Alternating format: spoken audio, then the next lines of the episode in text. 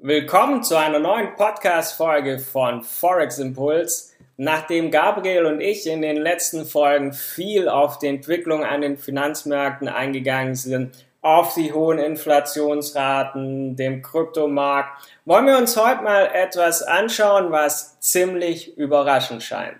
Denn während alle europäischen Staaten oder weltweit oder nahezu alle darüber jammern, hohe Inflationswerte, das Leben wird brutal teurer, möchte ich heute mal auf so ein ganz kleines Land neben Deutschland schauen, und zwar die Schweiz. Denn die Schweiz hat eine Inflationsrate von nur 2,9 Prozent. Und das wird auf jeden Fall eine spannende Podcast-Folge. Bleib also unbedingt dran.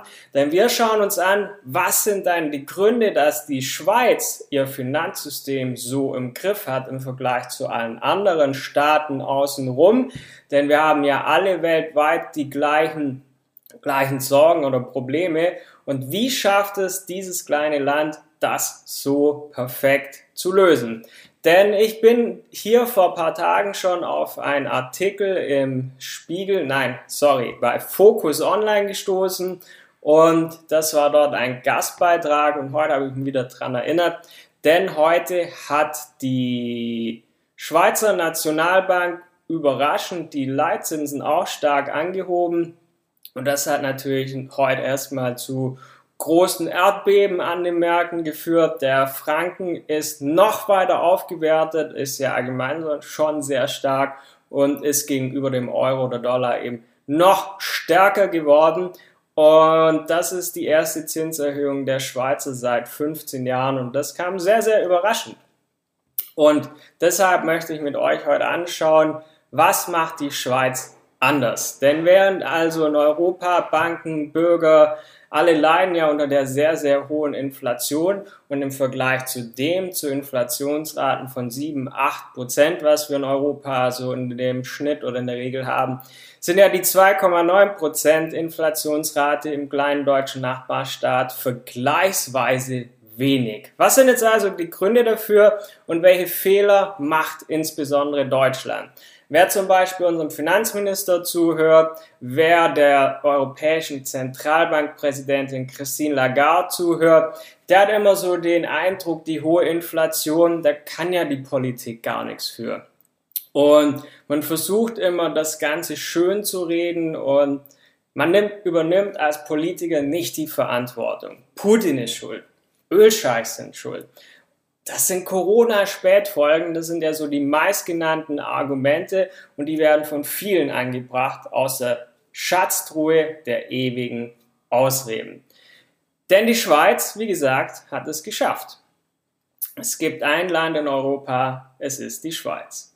Und die entlarven eben dadurch, dass sie es schaffen, dass viele Politiker einfach immer wieder in Ausreden verfallen, anstatt die Probleme zu lösen. Denn die EZB, die Europäische Zentralbank, hat das Inflationsziel von 2%, schafft es aber nicht. Deshalb, was ist in der Schweiz anders? Es ist nämlich ein Land, das nur 8,7 Millionen Einwohner hat und grenzt zu Frankreich, Italien, Liechtenstein, Deutschland, Österreich. Und es hat seinen Bankensektor und sein verarbeitendes Gewerbe tief in die Weltwirtschaft integriert und unter den wohlhabenden Nationen belegt die Schweiz beim Pro-Kopf-Sozialprodukt den zweiten Platz weltweit. Natürlich ähm, gibt es auch eine Geldentwertung in der Schweiz. Das hat in den zwölf Monaten leicht zugelegt, aber eben nur auf die jetzt mehrmals genannten 2,9 Prozent. Und damit haben sie eigentlich das erreicht, was knapp oberhalb der Zielmarke liegt von dem, was eigentlich die Europäische Zentralbank sich als Ziel gesetzt hat, aber deutlich, deutlich darüber liegt. Und alle Langzeitstudien weisen die Schweiz eben als Stabilitätsanker aus und das schon vor der aktuellen Inflationswelle. Aber wenn man sich anschaut, Schweiz im Vergleich zu Österreich, ja, die Inflationsrate zwischen 2006 und 2021 ist im Jahresdurchschnitt in Österreich jedes Jahr seit 15 Jahren um 2% ungefähr gestiegen. In der Schweiz allerdings nur um 0,2 Prozent.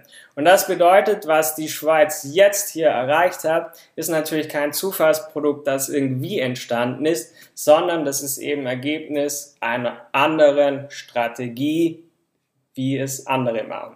Und deshalb schauen wir uns jetzt die Gründe an, was macht die Schweiz anders und wo könnte Deutschland davon lernen, was sind eigentlich die Fehler in Deutschland. Und was ist aktuell der aktuell größte Preistreiber? Es sind natürlich so die Energiekosten. Und hier hat Deutschland viele Fehler, die sie ja in den letzten Jahren oder Jahrzehnten gemacht haben. Denn die Schweiz hat es geschafft, sich strategisch klug aus der Abhängigkeit von Öl- und Gasmonopolisten da ein bisschen herauszuhalten, wie zum Beispiel Deutschland, was ja sehr abhängig ist von Gazprom und sie haben es gleichzeitig geschafft, die Energieversorgung frühzeitig auf erneuerbare und CO2-freie Energien umzustellen. Denn die Schweizer Elektrizität besteht zu über 90 Prozent aus Kernenergie, Wasserkraft und Geothermie. Und nur noch die Treibstoffe für den Verkehr stammen in der Schweiz eigentlich noch aus vorwiegend fossilen Quellen. Und das bedeutet natürlich, ähm, ja, Deutschland versucht Kernkraftwerke abzuschalten, versucht ähm, Kohlekraftwerke abzuschalten und muss das jetzt natürlich teuer aus anderen Ländern importieren, zum Beispiel aus Frankreich, wo man am Ende trotzdem Atomstrom hat, oder aus Polen, wo man am Ende trotzdem Kohlestrom hat. Man ist also abhängig von anderen Ländern und gleichzeitig ja, hat man sein Ziel nicht erreicht, was man sagt, wir wollen keine Kernenergie und wir wollen keine ja, Energie, die schlecht für die Umwelt ist. Man hat also in ein, hat einfach, ja, das in andere Länder abgegeben, erreicht sein Ziel nicht und Strom wird natürlich entsprechend teurer. Das gleiche gilt natürlich für Gas und Co.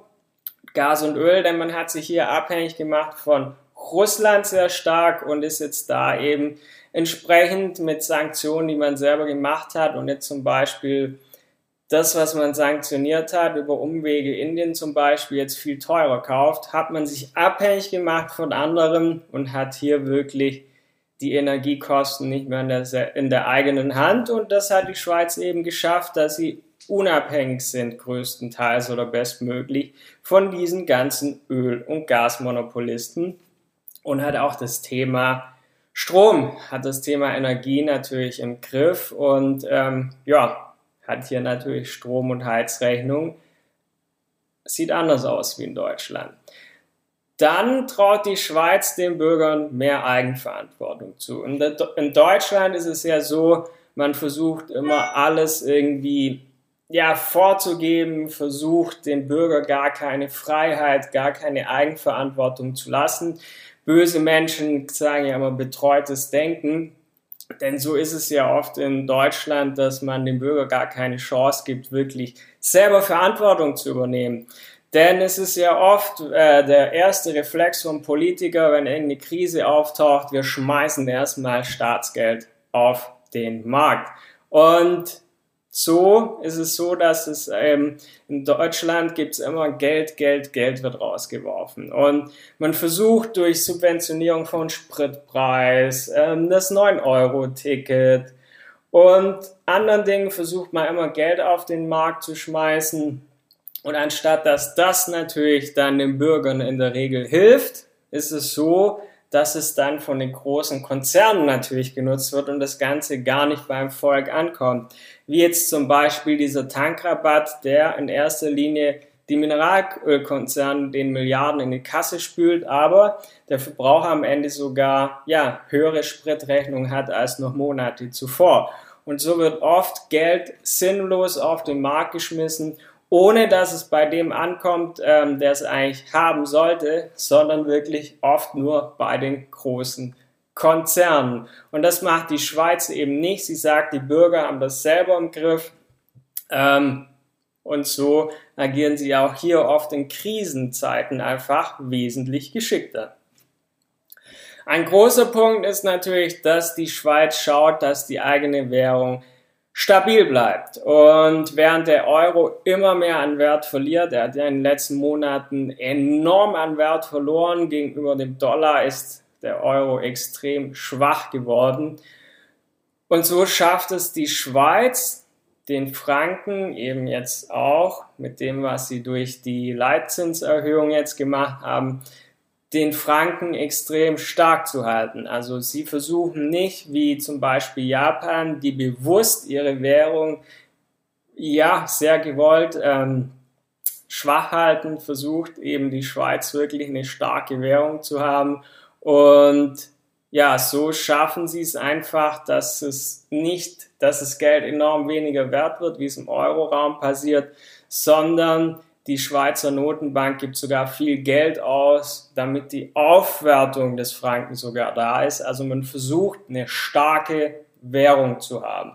Und das ist ein großer Unterschied zu vielen anderen Nationen oder zu vielen anderen Ländern oder eben gerade Europa, die gar nicht dafür sorgen, dass das Geld stabil bleibt, sondern der Euro ist ja wirklich einfach, ja, wird Jahr zu Jahr weniger wert. Wenn man heute 50 Euro in der Tasche hat, ist dieser Schein nächstes Jahr nur noch gute 45 Euro wert. Das heißt, jedes Jahr wird das Geld weniger wert bei, bei den Deutschen, während es in der Schweiz recht stabil bleibt. Und auch nicht nur die Notenbank sorgt dafür, dass alles stabil bleibt, sondern auch der Staat selber. Ihm ist es wichtig, dass Preisstabilität herrscht. So hat die Schweiz auch europaweit den höchsten Anteil an staatlich administrierten Preisen. Und das heißt, der Staat sorgt dafür, dass nicht das, was in Deutschland passiert, die Preisschraube der Wirtschaft immer nach oben dreht. Das sorgt auch für natürlich entsprechend äh, Preisstabilität bei Konsumentenpreisen. Das heißt, nicht nur die Notenbank, sondern auch der Staat sorgt dafür, dass die Preise nicht überdrehen wie in Deutschland, wo Konzerne locker an der Preisschraube drehen können, ohne dass ihnen was passiert. Und ein auch ebenfalls großer Punkt ist, in der Schweiz hat Wirtschaftspolitik Vorrang vor Sozialpolitik. Während also viele versuchen, die Standortbedingungen so attraktiv wie möglich zu machen, ähm, ja, ist es in der Schweiz eben nicht so, sondern in der Schweiz gibt es sogar zwischen den Kantonen einen Steuerwettbewerb. Das heißt, je, jede Kantonsregierung kann dafür sorgen, dass es für Steuerzahler attraktiv ist. Und wenn also in Europa die Schulden wachsen, ist es in der Schweiz eben so, dass die das alles entsprechend im Griff haben und sie haben eine starke Privatwirtschaft in der Schweiz und das ist natürlich etwas, ja, wo sie vielen anderen Ländern voraus sind. Was sind also, bevor wir gleich zum Fazit kommen, nochmal zusammengefasst die Gründe, was die Schweiz stärker macht als andere europäische Länder und wie die anders handeln. Das erste ist, man hat sich nicht in Abhängigkeit begeben von Öl- und Gasmultis. Man hat nicht die Elektrizität irgendwie gesagt, wir wollen das ändern, aber hat noch gar keine ja, Alternativen wie in Deutschland, sondern man hat wirklich früh schon mit Wasserkraft, Geothermie angefangen, aber eben auch noch setzt man auf Kernenergie. Das andere ist, dass die Schweiz den Bürgern mehr Eigenverantwortung zutraut und nicht nur einfach mit Subventionen und Geld zuscheißt, wo man, wie man in Deutschland denkt, dass man so Probleme lösen kann und wo es gar nicht beim Verbraucher ankommt. Das dritte ist, dass die Notenbank darauf achtet, dass die Währung extrem stark bleibt, also gewollt stark bleibt, im Vergleich zum Euro, der ja kontinuierlich und in letzter Zeit sehr stark an Wert verliert. Dann gibt es den Staat selbst, der dafür sorgt oder versucht für Preisstabilität bei Konsumentenpreisen zu sorgen, dass also die Wirtschaft die Preisschraube nicht so hoch andrehen kann, wie es in Deutschland zu ermuntert. Und es steht immer Wirtschaft vor Sozialpolitik. Und das sind Gründe, wodurch die Schweiz es schafft, eine Inflationsrate von 2,9 Prozent haben und das in einer Zeit oder Phase, wo viele andere Länder wirklich das Ganze nicht mehr im Griff haben und wirklich 7, 8 Prozent ähm, die Menschen ja jedes Jahr an Geld quasi verlieren.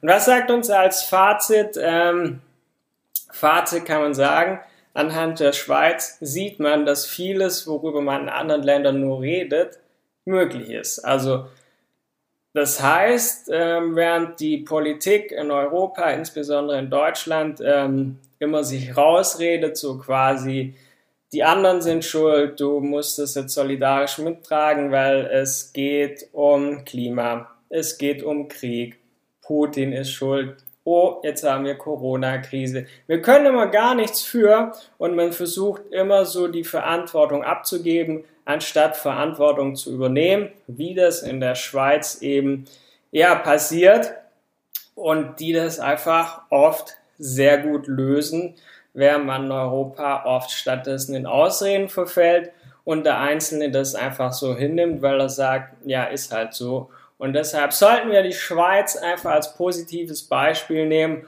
und wirklich mal, ja, schauen, dass man Europa auch wieder anstatt auf den absteigenden Ast auf den aufsteigenden Ast kommt. Und das war heute mal zum Beispiel, weil wir oft von Inflation reden. Was passiert an den Finanzmärkten? Einfach mal so ein Beispiel, nachdem wir immer nur sehen, was falsch läuft. Ein Beispiel, wie es auch wirklich funktioniert, dass ein Land das im Griff haben kann. Und in nächsten Folgen geht es dann wieder um die gewohnten Themen, den Forex-Markt, den Kryptomarkt, vermutlich auch wieder mit Gabriel und mir zusammen, also im Doppelpack. Das heißt, wir hören uns dann und sehen uns dann wieder nächste Woche, wenn es dann wieder heißt, wir haben eine neue Podcast-Folge für euch. Viele Infos findet ihr auch auf unserer Website. Da haben wir ein Krypto, haben wir Krypto News, haben wir einen Trading Blog, wir haben ja vieles an Wissen für euch, das wir euch dort zur Verfügung stellen, habe ich auch hier unten oder je nachdem, wo es angezeigt wird, verlinkt. Ansonsten vergiss nicht, diesen Podcast zu abonnieren. Bis zum nächsten Mal. Dein Tom.